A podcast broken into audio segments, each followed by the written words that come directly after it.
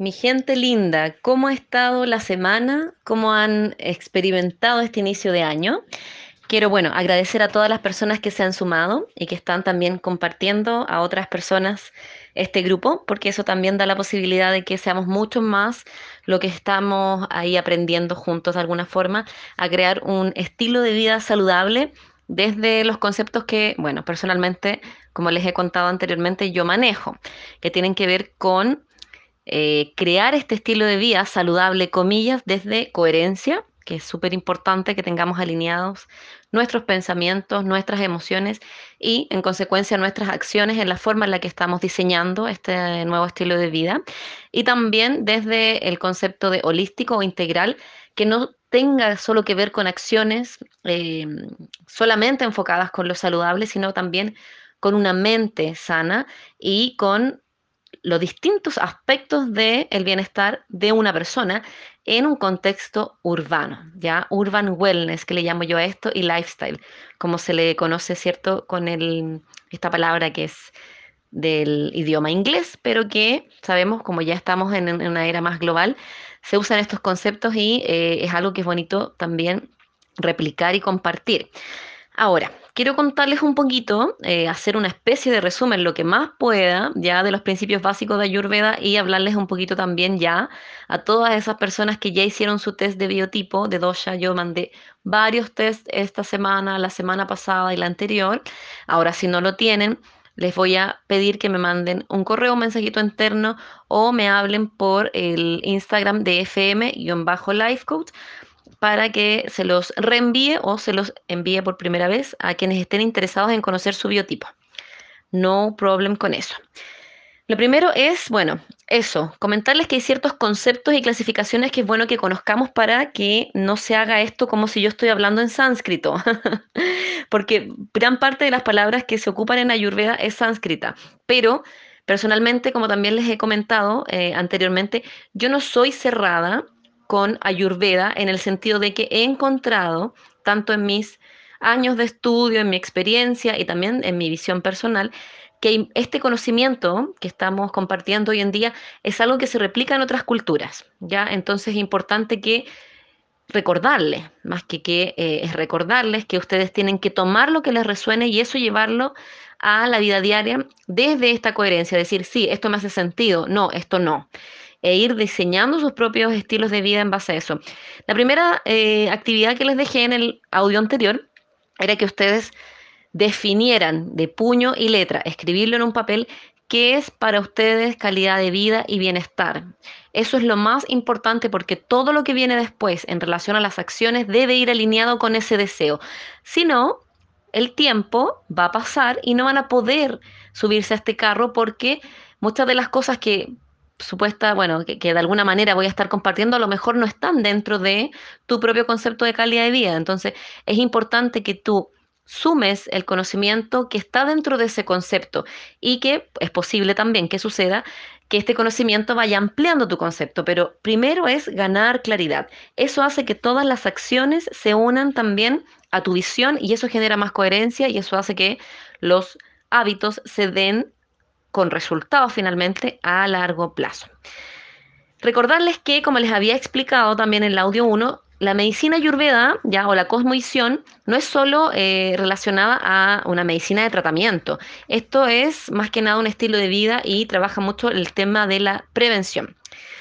¿Por qué? Porque al ser esto una cosmovisión, lo que estamos haciendo es uniendo conceptos de cómo se plantea el humano dentro de un universo, el humano pensado como un microuniverso, un microcosmos, instaurado o viviendo, ¿cierto?, en este macrocosmos o universo más grande. Ya esa es la idea, que estemos alineados en ese aspecto, en ese sentido, para que entendamos que Finalmente, la salud y el equilibrio, entre comillas, que no existe, ¿cierto? Pero que se trabaja, se da en esta armonía del microcosmos y el macrocosmos. El poder vivir, ¿cierto? Dentro de este universo, dentro de este planeta, en este caso, entendiendo las leyes naturales, ¿ya? Eso va a hacer que todo lo que hagamos también sea de manera muy natural, muy intuitiva, ¿ya? Eh, y bueno, lo más importante también es entender que toda molestia, y que también tiene que ver con los principios de Ayurveda, toda molestia, desequilibrio, tendencia habitual a enfermarnos, eh, a estar fuera del cauce, ¿cierto? Es eh, de alguna manera motivado por la ruptura de la conexión entre tú como ser y el cosmos. ¿Ya? Entonces, esto lo que, lo que muestra de alguna manera es como una especie de transgresión de estas leyes naturales que por la forma en la que vivimos, sobre todo los que estamos aquí en la urbe, eh, al recibir tanta información, nos vamos desconectando. Entonces, todos estos conocimientos que yo les voy a traspasar de a poco son para que ustedes puedan recordar esa sabiduría interior. Estoy segura que muchos de ustedes van a recordar y acordarse de cosas que han aprendido de generación en generación, ¿ya? Y que también tienen mucha conexión con los ritmos biológicos de cada uno de ustedes, ¿ya? Entonces, súper importante que vayamos profundizando en nuestros propios ciclos y en los ciclos naturales para que se dé una especie de sincronía, ¿ya? Porque todo trastorno tiene que ver con eso, tiene que ver con una desconexión, como decía el doctor Edward Bach o Bach, ya que también ahí en ese caso voy a meter un poquito de filosofía de, de las flores de Bach o de Bach, estas esencias, que hablan que es una desconexión del alma con la personalidad. Aquí lo que está hablando Ayurveda es que toda enfermedad es una desconexión entre el microcosmos uno con el macrocosmos, ¿ya? O sea, todo lo que nos contiene, este mundo que nos alberga.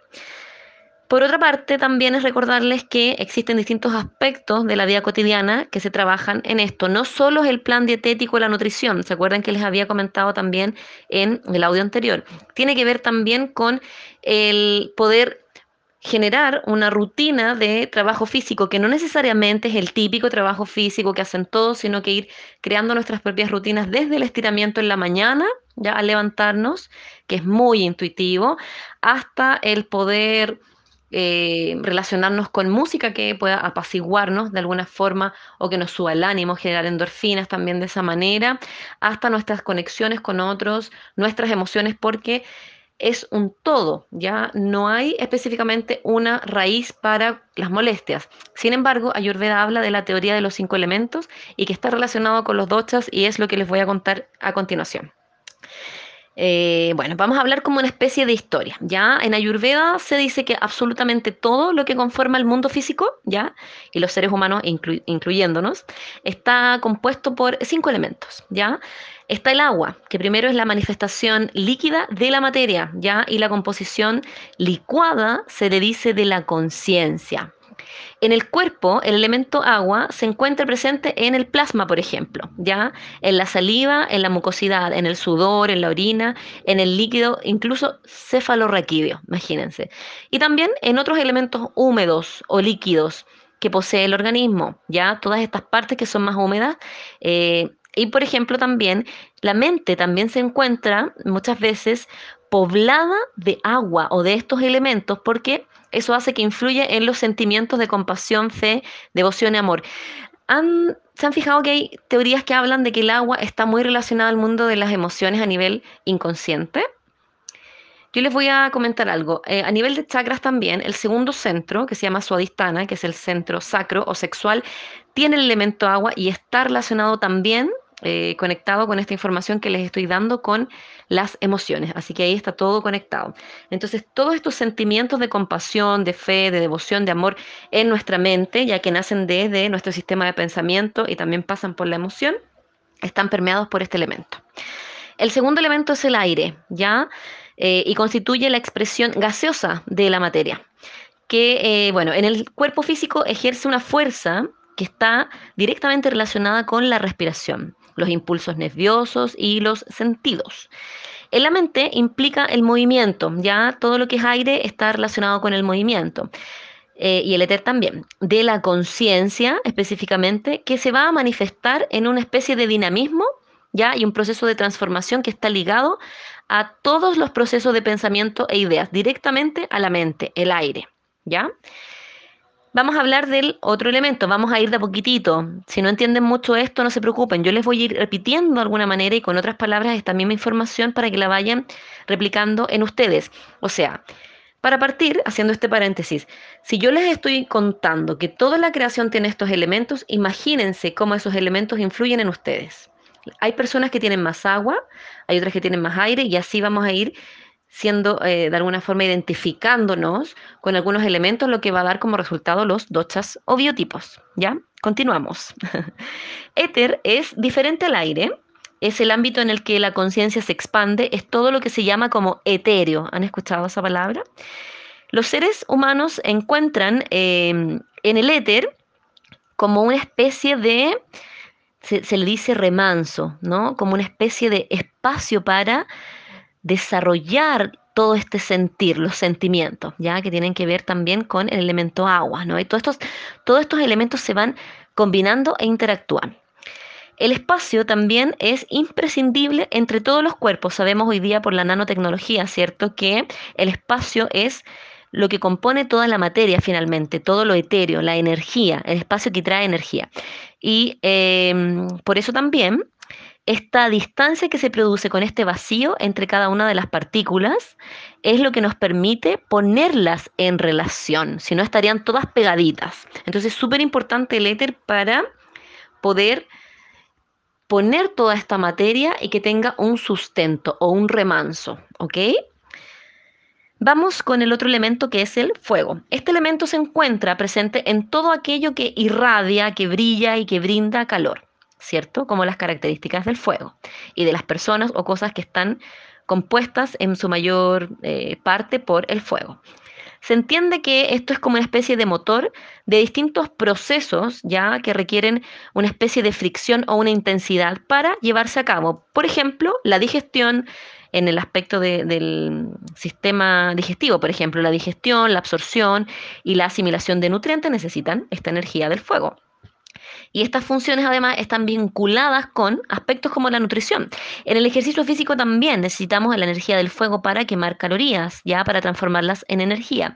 Y este elemento lo que hace es cumplir la misión, la misión de ser parte de la obtención de combustible para la vida, ya este prana, este chi, este ki o este newen o mana, como se le llama a la energía vital, está presente dentro de esta combustión que logra el elemento fuego. En lo que respecta a la mente, como hemos hablado de la mente en todos los elementos, gobierna el fuego los procesos de razonamiento, ya de discernimiento y del descubrimiento. Es este aprender con H intermedia que yo ya les había comentado, que es el hacer propio un conocimiento, es el aprender, o sea, hacer propia esta información y conocer el mundo a partir de ese conocimiento. Todo eso depende del fuego interior, imagínense. La tierra. La tierra es el último elemento y es el elemento que representa al mundo de la materia. Todas las formaciones que son sólidas pertenecen a la tierra. Por ejemplo, en el cuerpo humano están las partes más densas o duras, como los huesos, las uñas, los dientes. Aunque sí, les tengo que aclarar que eh, para el ayurveda, ya el cuerpo completo es conciencia solidificada. Nosotros somos este espíritu que está hecho materia en el cuerpo. Así que en ese aspecto eh, está presente también en el cuerpo físico. En el plano mental, el elemento tierra lo que hace es consolidar de cierta manera eh, los sentimientos de seguridad, ya todo lo que es concreción y la decisión, todo lo que es más terrenal, ya todo lo que lleva todas nuestras ideas que nacen en el éter, que pasan por el aire, que pasan también por el filtro de la emoción a través del agua que van con el fuego, que se transforman hacia que las podemos ver cumplidas ya a nivel concreto. Entonces imagínense cómo todos estos elementos juegan parte de nuestra vida cotidiana. Estos cinco elementos en diversos grados y con combinaciones variadas son las que conforman estos tres biotipos, ya o dochas, que constituyen a los famosos Vata, Pita y Kapha, que ustedes me imagino y espero ya tienen en sus test y que ya saben más o menos en qué proporción tiene cada una. En el próximo capítulo vamos a hablar un poquito de específicamente o más profundamente de eh, planes integrales para lograr un equilibrio entre estos elementos. Vamos a hablar un poquito de teoría de la creación desde la Ayurveda y también para que podamos conocer eh, ya más específicamente cada uno de los dochas, pero necesito también, antes de que lo hagamos, que ustedes comprendan cuál es la cosmovisión. Porque si yo les digo el día de mañana, bata es esto, pita es esto, o etcétera, whatever, si ustedes no lo tienen, no han absorbido esta información, yo les voy a estar hablando algo desde el vacío. Y ustedes saben que la memoria es frágil. No nos vamos a poder aprender de primera, o bueno, algunos biotipos sí lo logran, pero de primera cuesta mucho aprenderse las reglas de los dochas eh, porque en realidad lo que hay que hacerlo es comprenderlo desde la mente liviana, libre, es absorber este conocimiento para que ustedes después, ustedes mismos generen autonomía y puedan reconocerlos allá afuera. Para resumirles, y así como bonus, les cuento que dentro de estas combinaciones, aire y éter combinados dan como resultado el docha o biotipo o biorritmo o bioenergía, vata.